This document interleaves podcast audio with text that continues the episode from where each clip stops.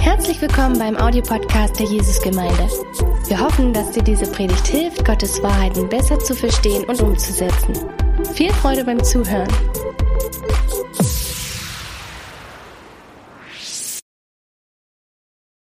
Wo ist die Mitte und wo passt du rein? Wofür sollst du beten? Sollst du jetzt zufrieden sein mit Essen und Kleidung oder sollst du für die Bude für 120 Leute beten?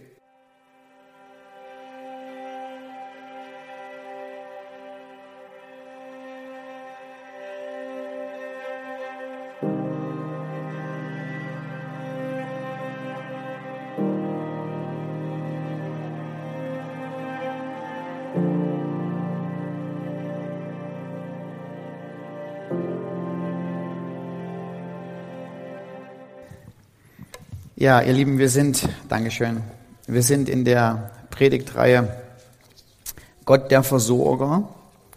Und ähm,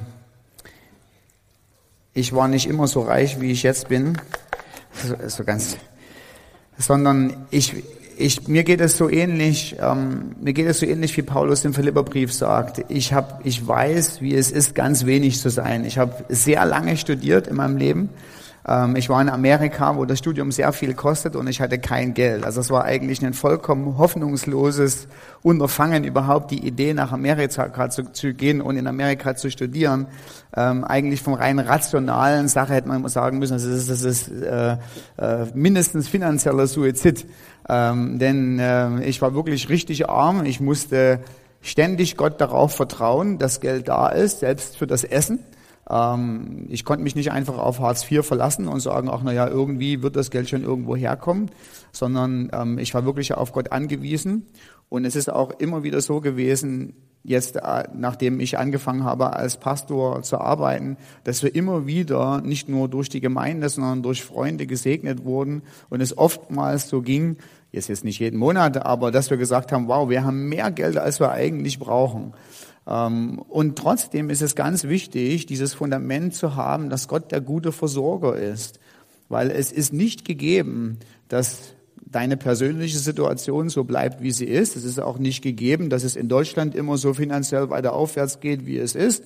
Ähm, diese Welt ist absolut unstabil auch was in Finanzen angeht und darauf zu vertrauen, dass Gott unser guter Versorger ist, ist absolut wichtig. Und das, was wir im Lobpreis gesungen haben, dass wir ein festes Fundament haben sollen, dass Gott uns nicht verlässt, ist enorm wichtig, natürlich für uns selbst, aber auch für Gottes eigene Ehre, dem unser Vertrauen gebührt, dass er der gute Versorger ist. Und ich möchte euch als am Anfang so ein bisschen zeigen, wie nah uns eigentlich Gott als Versorger ist, weil wir denken manchmal so, Gott ist irgendwo so da oben, der ist super beschäftigt, wir sind hier unten und wenn wir hier genügend Lärm machen und genügend beten, dann wendet er sich mal so kurz zu uns zu und dann gibt er auch, was wir brauchen und dann machen wir wieder unser eigenes Ding und Gott macht sein eigenes Ding. Ähm, das ist aber nicht so. Deshalb einen kleinen Abstecher ins Johannesevangelium, um einfach mal zu zeigen, wie nah uns eigentlich Gott ist. Und hier sagt Jesus Folgendes. Er spricht ähm, zu der Volksmenge und sagt ihnen, ich bin das Brot des Lebens. Wer zu mir kommt, wird nicht hungern. Und wer an mich glaubt, wird nimmermehr dürsten.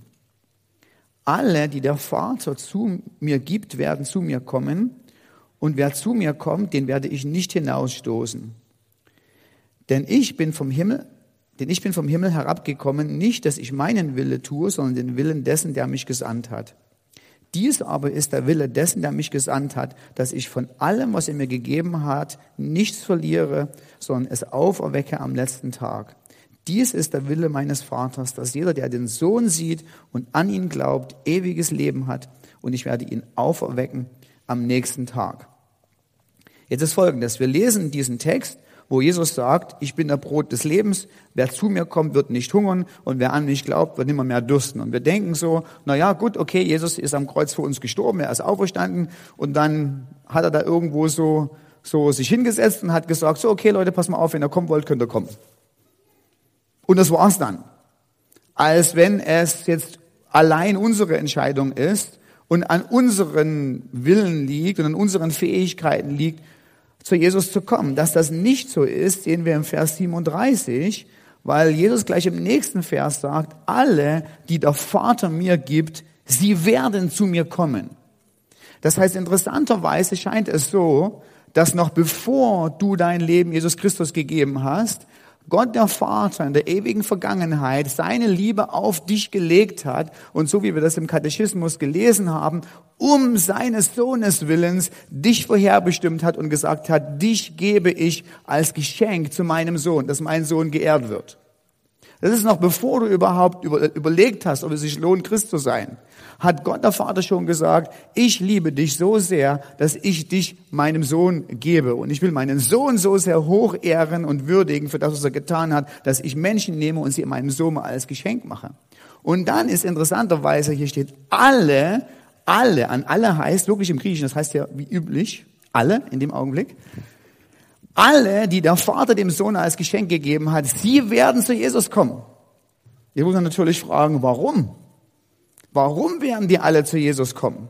Und die Logik natürlich in den Worten ist, dass Gott der Vater selber dafür verantwortlich ist, dass du zu Jesus kommst, wenn Gott der Vater dich Jesus versprochen hat. Das heißt, Punkt Nummer eins ist, keiner von uns ist aus eigenem Antrieb allein, natürlich musst du Ja zu Jesus sagen, aber keiner von uns ist aus eigenem Antrieb allein zu Christus gekommen. Es ist das direkte Wirken des himmlischen Vaters in deinem Leben, der dich zu Jesus überhaupt gebracht hat. So nah ist dir Gott. Er hat dich nicht einfach so überlassen, hat gesagt, na gut, du kannst wählen, mach wie du willst, ich lass mal deine Hände davon sondern er ist dir so nahe gekommen, dass er an, an in, dir, in deinem Leben gewirkt hat, damit du zu konntest. Und jetzt gibt es eine ganz tolle, eine, geht es ganz toll weiter. Da heißt es, wer zu mir kommt, den werde ich nicht hinausstoßen, sagt Jesus. Und wir denken fälschlicherweise, dass der Vers meint, Jesus, der Vater hat mich zu Jesus gebracht und Jesus, als ich mich bekehrt habe, sagt Jesus, wenn du einmal zu mir kommst, werde ich dich nicht ablehnen. Aber das ist nicht, was der Vers sagt. Natürlich wird Jesus uns nicht ablehnen, sondern was der Vers sagt, ich werde dich nicht hinausstoßen. Das griechische Wort ekballo wird im Johannes-Evangelium für hinausstoßen immer dann verwendet, wenn du schon drin warst und schon mal bei Jesus warst und danach wieder rausgeschmissen wirst. Also die Idee, wenn Jesus hier sagt, ich werde dich nicht hinausstoßen, ist nicht, dass er an der Tür vom Benno steht und dich draußen, wenn du reinkommst, sagt, okay, nee, du musst wieder umkehren, du darfst wieder nach Hause gehen, dass er das nicht macht, sondern wenn du einmal hier drin bist, wird Uwe nicht sagen, jetzt musst du aber raus. Sondern einmal drin heißt immer drin. Und jetzt ist das Interessante, das, was hier Jesus interessanterweise auch sagt, das ist leider in der Übersetzung etwas verloren gegangen, aber ich habe es euch extra nochmal in Klammern, glaube ich, aufgeschrieben. Ja. Ähm, hier steht nämlich im Text eine sogenannte doppelte Verneinung. Da steht drin, alle, die der Vater mir gibt, werden zu mir kommen und wer zu mir kommt, den werde ich niemals nicht hinausstoßen. Und wenn du dann kluge Bücher konsultierst und fragst, warum muss denn da niemals nicht stehen, ist doch schade um die viele Tinte, die man hier verbraucht. Man kann doch einfach so einen Mann ein Wort sein lassen und sagen kann, den werde ich nicht hinausstoßen. Warum muss man das dann doppelt gemobbelt machen? Das ist ein rhetorischer Trick. Man nennt das eine sogenannte Litotes. Eine Litotes ist ein Stilmittel im Deutschen wie im Griechischen, welches Folgendes bewirkt dass man nämlich durch eine doppelte Verneinung eine Aussage bejaht oder die durch Untertreibung in den Vordergrund drängt. Also wenn ich zum Beispiel sage, ähm, vor 14 Tagen waren nicht wenige Leute beim Sommerfest. Heißt es waren ziemlich viele Leute da. Und zwar so viele, dass wir zweimal Würstchen nachkaufen mussten, damit alle Leute, die wollten, das Würstchen essen konnten. Es waren nicht wenige Leute da, bedeutet, es waren so viele Leute da, dass der Frau mit ihrem Eiswagen die Klappe runtergefallen ist und die am Ende alles ausverkauft hatte und das hat die noch nie in ihrem ganzen Leben gemacht. Ja? So, das ist, wenn ich sage, es waren nicht wenige Leute da. Oder eines, äh, äh, eines schönen Weihnachtens, ich glaube, es war vor drei Jahren, hat meine Frau zu mir gesagt, pass mal auf, dieses Jahr oder so, wir müssen uns eigentlich nicht schenken. Es reicht vollkommen aus, wenn die Kinder ein Geschenk kriegen. Warum müssen wir krampfhaft nach irgendwelchen Dingen suchen, die wir eigentlich sowieso nicht brauchen? Wir machen uns keine Geschenke. Und dann hatte ich aber, weil ich eine gute Idee hatte, habe zu meiner Frau gesagt, pass auf, dieses Jahr wirst du kein kleines Geschenk von mir kriegen. Und kein kleines Geschenk heißt natürlich nicht, du kriegst gar nichts, sondern kein kleines kriegst, du kriegst ein großes. Und was war's? Eine Schneeschippe. Ja, so, aber das lag nur daran, dass, äh, dass äh, ich immer die Schneeschippe von Albe verwendet habe, wenn sie bei uns geschneit hat, ja. Und Nadja das so auf den Keks gegangen ist, hat gesagt hat, du musst doch nicht immer das Zeug von Albe nehmen, ja. Warum haben wir keine eigene Schneeschippe? Also hat sie von mir zu Weihnachten keine, keine kleine Schneeschippe gekriegt. So, okay. Zurück zum Text. Wenn, wenn also Jesus sagt, mit einer Litotes, den werde ich niemals nicht hinausstoßen, will er damit das Gegenteil sagen. Er will nämlich sagen, wenn du einmal zu mir gekommen bist, werde ich dich nahe bei mir halten. Was Jesus dir damit verspricht, ist es nicht nur das Wirken des Vaters, der dich zu Jesus bringt, der Grund, warum du überhaupt Christ wirst, sondern der Grund, warum du überhaupt Christ bleibst, ist dem Wirken des himmlischen Vaters und dem Wirken von Jesus zuzuschreiben. Oh, plötzlich ist uns Gott, der Vater, viel näher, als wir immer gedacht haben. Wir haben immer gedacht, ich muss mich ordentlich anstrengen, ich muss aber jetzt hier ordentlich loslegen, damit ich auch bei Jesus bleibe. Und Jesus sagt, es liegt ursächlich an meinem Wirken, dass wenn du vor zehn Jahren zum Glauben gekommen bist, du heute noch dabei bist. Natürlich benutzt Jesus Mittel und Wege, oder wenn ich ein Litotes verwenden würde, würde ich sagen, er wirkt nicht ohne Mittel, dass du bei ihm bleibst. Das heißt, natürlich benutzt Jesus deine Mitgliedschaft in einer Gemeinde. Er wird nicht ohne Gemeinde dich nah bei ihm halten. Natürlich benutzt Jesus das Lesen und das Suchen im Wort Gottes, damit er dich bei ihm hält. Natürlich wirkt Jesus dadurch, dass du bei ihm bleibst, dadurch, dass er dir ein Herz gibt, was Gott fürchtet. Natürlich wirkt Gott in deinem Leben durch die Predigt und dadurch, dass du dich verbindlich Ältesten unterordnest und sagst, ich vertraue euch, dass ihr mir das Wort Gottes ordentlich auslegt und mir sagt, was ich zu tun und zu machen habe. Natürlich wirkt Jesus auch durch das Mittel von Gemeindedisziplin, dass wenn du, keine Ahnung, durch die Gegend schwirrst und irgendwelche bescheuerten Sachen machst, jetzt jemand an deine Tür klopft und sagt, ich dachte, du bist Christ. So geht das nicht, wenn man Jesus Christus als Herrn und Retter nennt. All diese Dinge nutzt Jesus und er wird nicht ohne diese Dinge wirken. Das heißt, wenn wir hier auf der Bühne warnen, ermahnen, die, die, äh, und, und immer neu sagen, wie wichtig es ist, nicht Jesus mit dem Mund zu bekennen, sondern auch die Dinge in unserem praktischen Leben umzusetzen und ihn Herr in all unserem Leben setzen zu lassen, sind das die Mittel, die Jesus benutzt. Er wird nicht ohne die Mittel wirken. Also wenn du jetzt hier denkst und sagst, oh, Johannes 6, wunderbar, jetzt kann ich auch mal so richtig irgendwo so, keine Ahnung, den Computer anmachen und hingehen, wo immer mein Herz begehrt. Achtung, Achtung!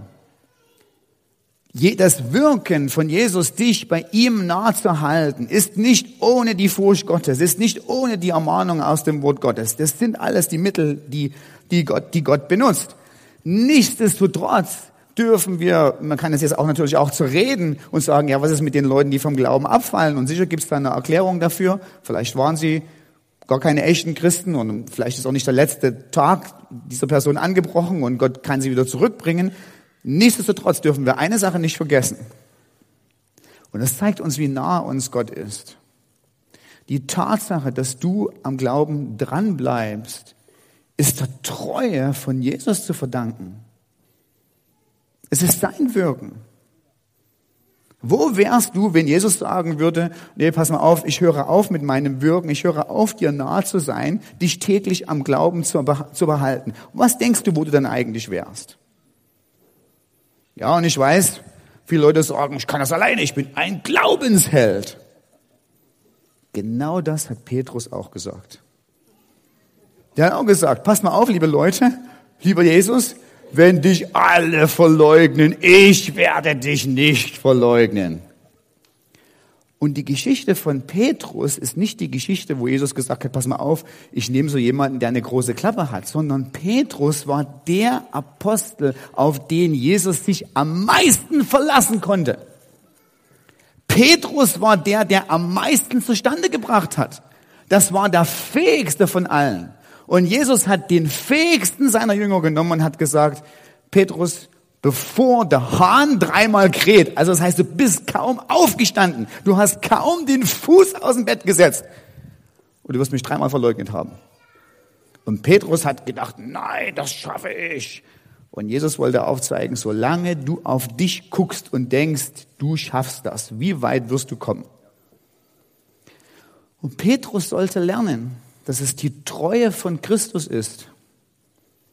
Denn die Geschichte endet damit, dass Jesus sagt, aber ich habe dafür gebetet, dass dein Glaube nicht aufhört. Es war das Gebet von Jesus. Es war das Wirken des Vaters, was Petrus in Tränen ausbrechen lassen hat und zu Christus zurückgebracht hat. Der einzige Grund, nicht der einzige Grund, aber der ultimative Grund, ohne den nichts geht, ist das tägliche Wirken Gottes des Vaters in deinem Leben, dass du überhaupt im Glauben bleibst. So nah ist er dir. So nah ist er uns. Das heißt, zähl einfach mal, rechne mal zusammen, wie lange, wie viele Jahre du schon Christ bist und dann kommt, keine Ahnung, irgend so eine 10.000, 20.000 große Zahl raus. Und dann kannst du fragen, an welchem dieser Tage warst du nicht in meinem Leben? Weil Jesus sagt, alle Tage deines Lebens habe ich dich bei mir gehalten. Ich bin mit meinem Wirken dir ganz nah. Und jetzt kommen wir zu Gott, dem Versorger.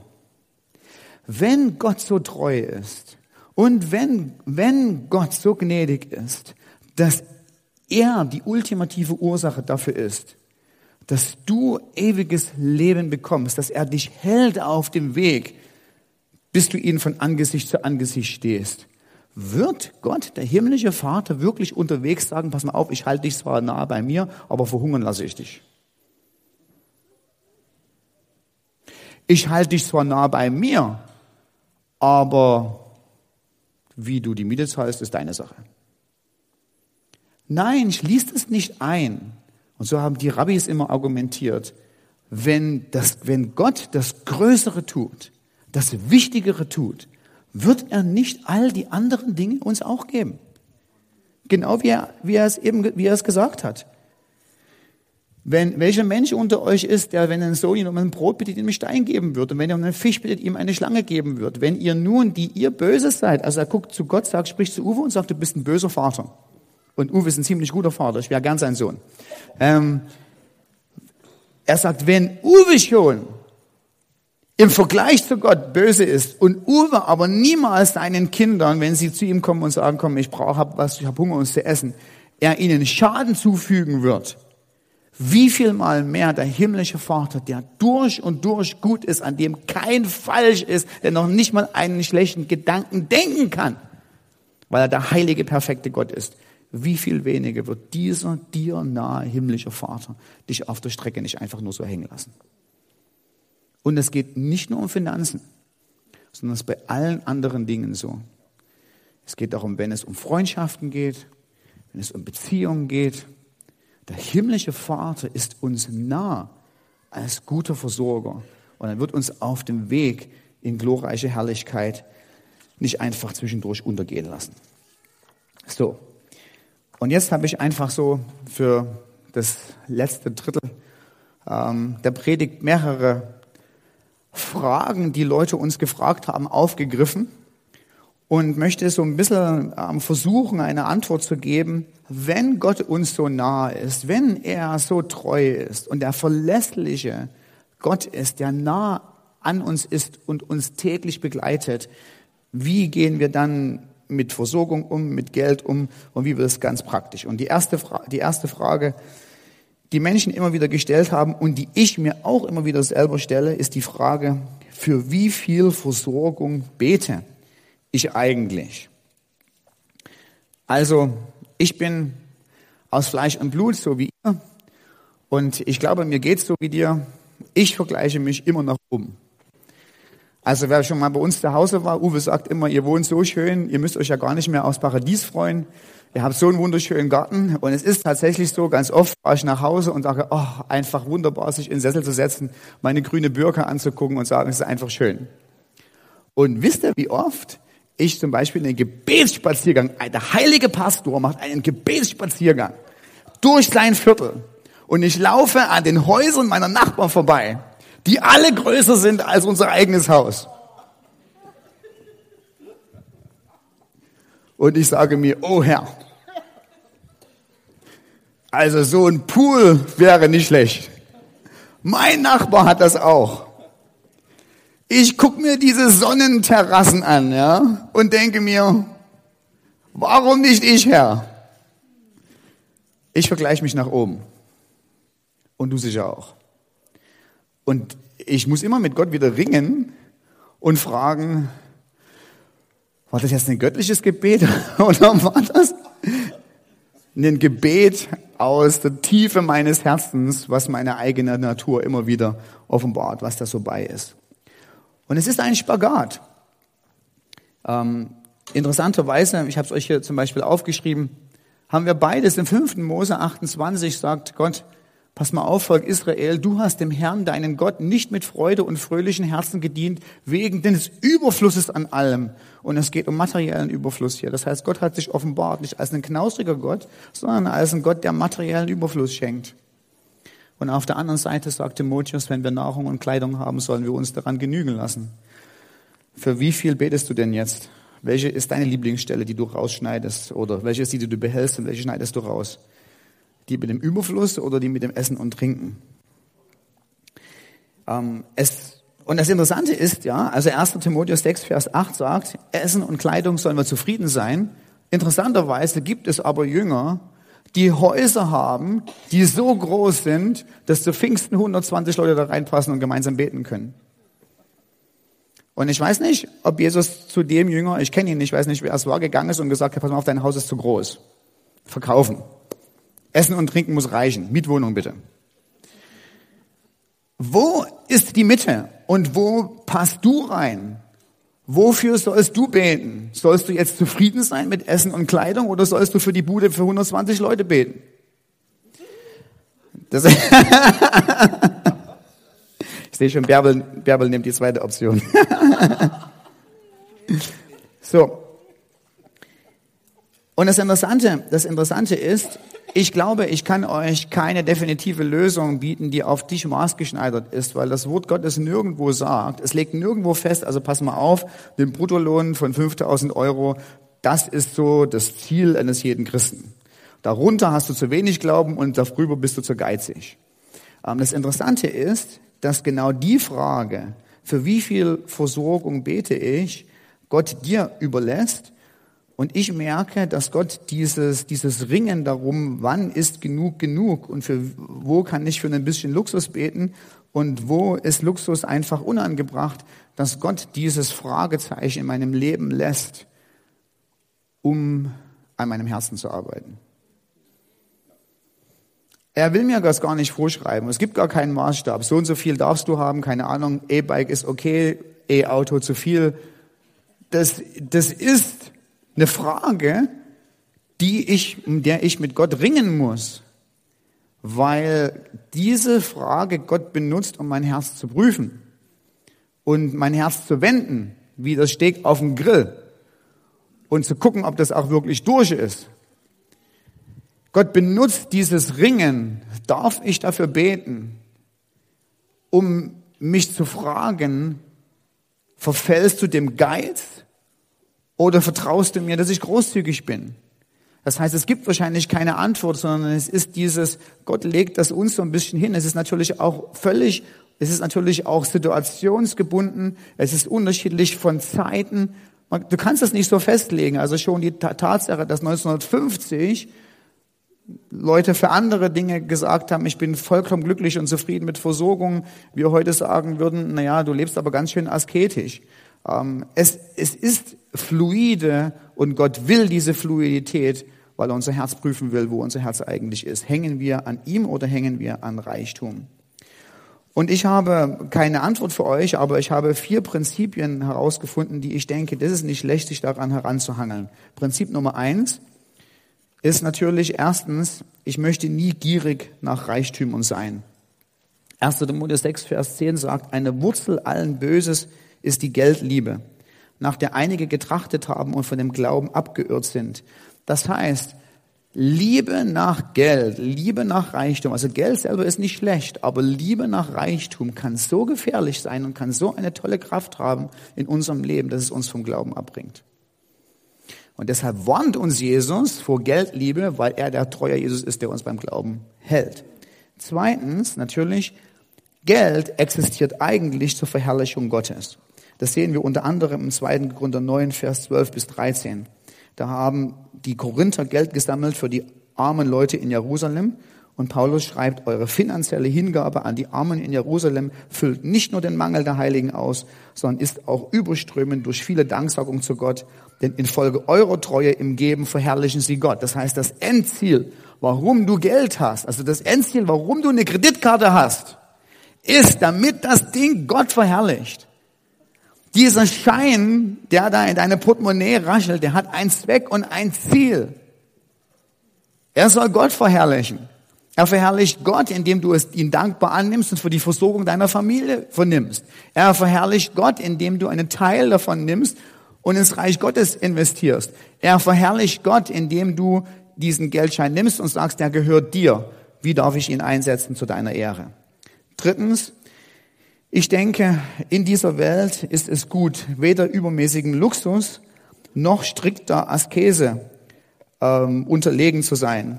Also in Sprüche 30 sagt, Falschheit und Lüge lass fern von mir, Armut und Reichtum gib mir nicht, lass mich aber den Teil meiner Speise dahin nehmen, den du mir beschieden hast. Das heißt, die Sprüche sagen so, weder Reichtum noch Armut, schenk mir das richtige Maß. Zweitens, ist es interessant, und hier haben wir was ganz Interessantes, was den Grundstein legt für eine ganz, für eine, eine noch deutlichere Aussage. Hier sagt nämlich, hier sagt nämlich der, äh, der, der Sprücheschreiber, lasst mich den Teil meiner Speise dahin nehmen, den du mir beschieden hast, den du mir zugeteilt hast. Und das ist ganz interessant, weil Speise, die du mir zugeteilt hast, hier sagt der Sprüche, Gott teilt unterschiedlichen Menschen unterschiedlich zu. Manchen gibt er einen Schnitzel und manchen gibt er ein Butterbrot. Und der, und der Sprücheschreiber sagt, lasst uns lernen, weder Armut noch Reichtum zu nehmen, sondern zu Gott zu kommen und ihm vertrauen für sein souveränes Los, was er mir zugeteilt hat. Und ich glaube, das ist, ähm, das ist, glaube ich, ein, ein, eine ganz interessante, eine ganz interessante, oder das war mir eine ganz interessante äh, äh Lebenshilfe, auch mit Finanzen und Erwartungen umzugehen, als ich Folgendes entdeckt habe, und ich denke, Paulus äh, baut nämlich auf, auf den Spruch auf, im 1. Korinther 7, Vers 17 sagt er was voll, vollkommen, äh, was sehr interessant ist. Da heißt es, bist du als Sklave zum Herrn gekommen. Also im ersten Jahrhundert gab es Sklaven, freie Bürger, ähm, hochrangige Leute mit viel Geld etc. etc. Und Paulus sagt, bist du als, als Sklave zum Herrn gekommen? Macht nichts Dein Leben wird nicht durch dein Einkommen definiert. Ah, nee, nee, nee, stimmt nicht. Sondern bist du als Sklave, wo haben wir es denn eigentlich, berufen worden, lass es dich nicht kümmern. Wenn du frei werden kannst, mach umso lieber Gebrauch davon. Der als Sklave im Herrn Berufene ist ein Freigelassener des Herrn. Ebenso ist der als freier Berufene ein Sklave Christi. Ihr seid um einen Preis verkauft worden. Werdet nicht Sklaven von Menschen. Das heißt, was hier im ersten Jahrhundert passiert, ist Folgendes. Ähm, jetzt kann ich endlich nochmal ein Bild von einem Stein zeigen. Ähm, wenn du diesen Stein dir mal anguckst und nach Delphi gehst, da ist genau das aufgeschrieben, was Paulus meint. Das sind nämlich Freilassungsinschriften von Sklaven. Also Sklaven haben im Laufe ihres Dienstes, die kriegen einen, auch Sklaven kriegen einen Lohn in der Antike. Die kriegen wöchentlich Geld und der Sklave kann sich seinen Lohn ansparen. Und nach einem gewissen Zeitraum wenn, der wenn der Herr des Sklavens das möchte, darf der Sklave sich von seinem angesparten Lohn sich freikaufen. Und Paulus sagt jetzt, pass mal auf, liebe Leute, und hat auch mit ökonomischer Situation zu tun, mit sozialer Stellung. Nehmen wir mal an, du bist ein Sklave im ersten Jahrhundert. Und Gott sagt, und du fragst dich jetzt, ja, was, was, was soll ich machen oder so. Ne? Eigentlich das Beste wäre ja, frei zu werden und wie viele anderen Sklaven in der Antike, nachdem du dein, dich freigekauft hast, mit deinen Fähigkeiten, die du im Haus des Herrn erlernt hast, viel Geld zu machen. Also oftmals waren freigelassene Sklaven nicht arm, sondern die haben richtig Schmott gemacht und sind reich geworden. Und die Sklaven im ersten Jahrhundert, die fragen sich jetzt, jetzt bin ich schon das Evangelium, ist zu mir gekommen, Gott ist mein Versorger, alle Dinge sind mit Gott möglich, Halleluja, Amen. Es muss doch das Ziel des christlichen Lebens sein, sobald ich mich bekehrt habe, frei zu sein von meiner Sklaverei und so richtig Motz zu verdienen, dass der Herr gesegnet wird und dass man erkennt, dass der allmächtige Gott Gott ist. Also so wie ich mein Bad renoviert habe. Ja. Äh, meine Frau, meine Frau hatte die Einstellung und hat gesagt, pass mal auf, wenn wir, wir renovieren das Bad, wir nehmen die günstigsten Fliesen vom Baumarkt. Weil ich möchte nicht, dass wenn wir Besuch kommen, der Besuch in unser Haus geht und sagt, aha, für diese teuren Fliesen verwendest du also sozusagen unseren Zehnten, die wir in die Gemeindekasse geben. Und ich habe zu meiner Frau gesagt, nein, ich habe eine andere Einstellung. Ich möchte, dass Menschen von einer Gemeinde zu uns ins Besuch kommen und unser Bad sehen, zu sagen, groß ist der Herr, der Allmächtige. Ja? So. Und wir haben uns auf den Mittelweg geeinigt. Also Nein, okay, zurück zum Sklaven. Der Sklave sagt, es muss doch der Wille des Vaters sein, dass ich sofort frei werde und es mir so richtig gut geht und dass finanzielle Versorgung fließt.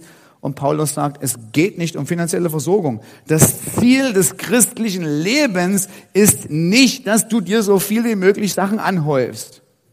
Es geht primär nicht um Versorgung. Die Versorgung ist eine Nebensache ist eine Nebenangelegenheit, die macht Gott nebenbei, wenn es um ganz wichtige Sachen geht. Und interessanterweise sagt Paulus eben nicht, pass mal auf, wenn du als Sklave berufen bist, bleib ein Sklave. Bleib so, wie du bist. Nein, er sagt, wenn du die Möglichkeit hast, wenn Gott es dir zuteilt, nutze die Chance, werde frei, verdiene Schmott und mach mit dem Schmott, was immer Gott dir aufs Herz legst, wie du ihn damit ehrst. Aber wenn du die Möglichkeit nicht hast und du dein Leben lang ein Sklave bleibst, gräme dich nicht. Dein Leben ist mehr als die Zahl auf dem Konto oder die Quadratmeter, in denen du lebst. Das ist eine Nebensache. Und dieses Prinzip ist heute ganz aktuell für viele Familien in unserer Gemeinde, weil natürlich jeder sehnt sich danach, ein eigenes Häusle zu bauen und ein eigenes Häusle zu haben. Und manche Leute fragen sich und sagen das, Darf ich das eigentlich? Darf ich, wenn keine Ahnung, meine Freunde alle in einer 40 Quadratmeter Bude wohnen, mit einem Haus bauen mit 160 Quadratmetern? Und andere Leute sehen das, wie andere Leute Häuser bauen und sagen, ja, das hätte ich auch gern. Und wenn mein Bruder das hat, dann darf ich das auch. Und ich glaube, wir brauchen, und du, du kommst im Glauben gar nicht anders weiter, als wenn du die Einstellung hast, wenn der Herr dir die Möglichkeit gibt, Nimm sie. Sinnvoll. Lass sie nicht an dir vorbeigehen. Wenn du die Chance hast, Eigentum zu erwerben und nicht Miete zu bezahlen und vielleicht dann, keine Ahnung, wenn du in Rente gehst, selber eine Wohnung zu besitzen oder so, die du dann für deine Rente verwenden kannst, warum sollst du die Chance nicht nutzen? Und wenn du es aber nicht schaffst und einfach, keine Ahnung, rechnest und die Bank sagt, das ist hoffnungslos, mit den Zinsen können sie jetzt in dem Augenblick kein Haus bauen, geh nicht mit der geballten Faust zu Gott im Gebet und sagst, warum machst du das? Nicht mit mir. In dem Augenblick bleibt es uns gar nichts anderes übrig, als zu sagen, es geht nicht darum, ob ich ein Haus besitze oder nicht. Der Herr hat ein souveränes Los für mein Leben. Ich werde die Chancen, die, die mir Gott vor die Füße legt, kann ich nutzen. Aber wenn die Chancen für mich nicht kommen und für andere ja, muss ich meinem liebenden, treuen Vater vertrauen, dass die Art und Weise, wie er mit mir wirkt, gut und richtig ist. Und ich muss meinen Frieden mit ihm abschließen, dass ich nicht all die Chancen habe, die vielleicht jemand anders in der Gemeinde kriegt. Jetzt seid ihr schon da und das heißt, ich muss aufhören. Ich habe Kate gesagt, was der Schluss ist, aber jetzt fallen mir noch so viele Sachen ein. Vielleicht noch, vielleicht noch, zwei, vielleicht noch zwei Sachen. Erstens, Kate, kannst du noch aushalten? Fünf Minuten? Super, danke. Ähm, äh, guck mal, ich habe so viele tolle Bilder noch, ne, aber die kann ich es euch alle nicht zeigen. Ähm, ähm, äh, naja, gut, okay. Ähm, das nächste. Ähm, wie lebe ich, wenn ich wenig habe?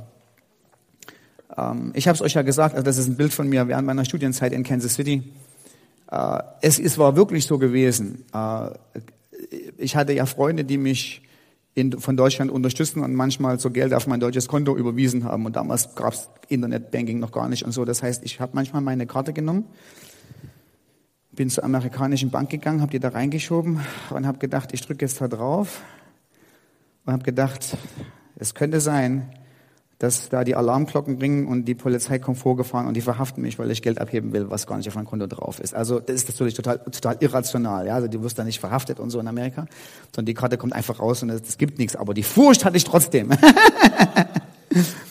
ähm, ich habe, ich habe, ich habe oft meine Sorgen zu Gott bringen müssen. Ganz aktiv. Und eine Sache, wie ich das zum Beispiel gemacht habe, es gibt im, äh, in Jesaja 54, Vers 5 eine ganz tolle Bibelstelle. Da heißt es, dein Schöpfer ist dein Ehemann, der Herr der Herrscherin ist sein Name und dein Erlöser ist der Heilige Israels. Gott der ganzen Erde wird er genannt. Und ich bin ganz oft mit meinem Fahrrad gefahren. Ich habe diesen Vers auswendig gelernt. Ich habe auf meinem Fahrrad diesen Vers gesungen und habe gesagt, Gott, der Schöpfer des Universums, ich singe jetzt nicht, ne, weil dann geht ihr alle, ähm, Gott, der Schöpfer des Universums, du bist mein Ehemann und ein Ehemann sorgt für seine, sorgt für seine Braut. Ich bin deine Braut, ich bin dein Geliebter, du wirst dich um mich kümmern. Ja, ich weiß, in zehn Tagen sind die Studiengebühren fällig, aber du bist mein Ehemann. Ich habe bewusst meine Sorgen in Liedern, im Vertrauen auf Gottes Wort zu Gott abgegeben. Und ähm, Übrigens, das Bild habe ich nicht ganz un, nicht einfach nur so wahllos euch gezeigt. Diese, diese äh, Rollerblades, ja, sind das einzige Wertvolle, was ich besessen habe. Ja, das war eine der höchsten Investitionen, die 100 Dollar, die ich in den ganzen acht Jahren neben meinen Studiengebühren gemacht habe. Ja, die waren mein einziger großer Schatz. Und ich habe, Gott hat mir geholfen, ganz viele Freunde an meinen Rollerblades zu haben. Ich habe nicht geguckt, danach, was die anderen für tolle große Häuser haben und mit welchen riesengroßen Autos sie nach Kalifornien und, und Florida fahren oder so, sondern es hat mir eine Freude gemacht, in den kleinen Dingen, die Gott mir geschenkt hat, wirklich eine Freude zu haben. Und ich denke, das ist ein Schlüssel dafür, wenn wir uns fragen, wie lebe ich, wenn ich wenig habe. Selbst wenn du wenig hast, hast du nämlich immer noch ganz schön viel an Dingen, die unserem Herz Freude bereiten. Und lass uns auf diese Dinge konzentrieren, auf nicht die Dinge, die uns fehlen oder die Dinge, die wir denken, die uns vermeintlich fehlen. Äh, drittens ähm, oder vorletztens, ähm,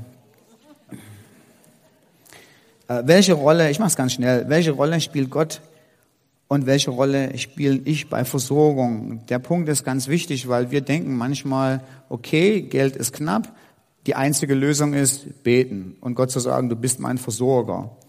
Aber das stimmt nicht. Also das ist ja genauso wie wenn du Eheprobleme hast, ist auch nicht so, dass du sagst, oh, die einzige Lösung ist zu Gott zu kommen und zu fasten oder so, sondern bei Eheproblemen musst du dir einen Eheratgeber, einen Eheseelsorger holen, der dir die Komplexität deiner Beziehung mit deiner Frau anguckt und sagt, warum hakt das an welcher Stelle? Und mit Finanzen ist es genau dasselbe. Wenn du sagst, ich habe ständig zu wenig Geld, es ist zwar gut zu beten, es ist gut hier nach vorn zu kommen, aber es muss nicht der einzige Schritt sein sondern der nächste, der nächste Schritt ist, vielleicht mal einen Freund über deine finanzielle Situation gucken zu lassen und zu fragen, warum habe ich denn eigentlich so wenig Geld? Woran liegt es denn eigentlich? Ähm, Gibt es irgendwas, was ich verbessern kann? Ähm, etc. etc. So so ganz nebenbei. Und dann ganz zum Schluss Folgendes. Ähm, das ist mir wichtig, euch mitzugeben. Ich bin total dankbar in einer Gemeinde, die unwahrscheinlich großzügig ist. Äh, wenn ich daran denke, dass wir über all die Jahre, seit ich hier Pastor in der Jesusgemeinde sind, wir so viele Menschen haben, die treu ähm, der Gemeinde Geld geben, damit wir hier sein können, damit wir predigen können, damit wir äh, all die Dinge machen können, äh, die wir machen. Es ist einfach fantastisch und ich danke euch für eure Treue und eure Hingabe. Wenn ich gesehen habe, wie viel Geld wir gesammelt haben, ähm, als wir, als die Ukraine, als der Ukraine-Krieg losging, das berührt einfach mein Herz, wenn ich sehe, wow, wie großzügig ist unsere Gemeinde, so viel Geld zu geben äh, für Menschen, die sie gar nicht kennen, aber für Menschen, die in Not sind. So an all die Leute, die geben, ihr seid einfach spitze und ich bin mega stolz auf euch. Und an alle Leute, die ähm, so noch auf dem Weg dahin sind, ähm, Teil von ihrem Geld abzugeben, möchte ich euch folgende Sache zeigen. In Matthäus Kapitel 6, Vers 24 sagt Jesus, niemand kann zwei Herren dienen, denn er wird entweder den einen hassen und den anderen lieben, er wird dem einen anhängen und den anderen verachten. Ihr könnt nicht Gott als Sklaven dienen, das ist das Wort, das das griechische Wort dienen heißt als Sklave dienen, oder dem Geld. Das heißt, dieser Schein hat Kraft. Dieser Schein ist entweder ein ganz potenter Sklave, der unwahrscheinlich viele Sachen für dich macht. oder ein grausamer Herr. Und was er für dich ist, hängt von deiner Herzenshaltung ab und wie du praktisch mit ihm umgehst. Dieser Schein kann dir und deiner Familie dienen als Sklave und dir dich versorgen und für deine Familie da sein und so viel Gutes bewirken. Und dieser Schein hat das Potenzial, dich vom Glauben abzubringen, wenn du ihn zu sehr liebst. Die einzige Art und Weise, die Macht des Meisters zu brechen und diesen Schein dir zum Sklave zu machen, es gibt nur einen Weg, ist diesen Schein zu beschneiden, zu teilen. Das ist die einzige Art und Weise. Wenn du ihn ganz lässt, wird er dein Meister sein. Wenn du ihn teilst, wird er dein Sklave. So, ich habe euch, das hab euch das gezeigt, damit ihr dran denkt. Ihr sollt die Geldscheine nicht so schneiden, sondern teil, die Idee ist des Teilens. Wenn du noch nicht teilst, wenn du noch nicht Teil deines Geldes genommen hast und zu Gott fragst und sagst, wo darf ich Geld hin teilen, ist dieser Schein dein Herr, aber er sollte eigentlich dein Sklave sein. Und deshalb ist es unser Gebet, himmlischer Vater, dass wir einen Herrn haben in unserem Leben, der so wunderbar ist, dass er gesagt hat, ich bin es, der dich zu mir gezogen hat. Ich bin es, der jede Stunde, jeden Tag, jede Minute deines Lebens nah bei dir ist. Ich bin es, der dich hält, dich versorgt. Ich bin es, der dir verspricht, bei der Wahrhaftigkeit dessen, wer ich bin, dass selbst die Lasten, die ich dir auferlege, dir zum Besten dienen werde. Ich bin es, dein himmlischer, treuer, dir gnädiger Vater. Und wir sagen dir, unser Herr Jesus Christus, wir wollen dich und dich allein als unseren Herrn haben. Danke, dass du uns immer wieder versorgst, dass du uns Geld zur Verfügung stellst. Und gib uns die Weisheit, mit dem Geld, was du uns gibst, weise umzugeben, es zu unserem Diener zu machen. Der Diener, der uns versorgt und dir die Ehre gibt. Amen.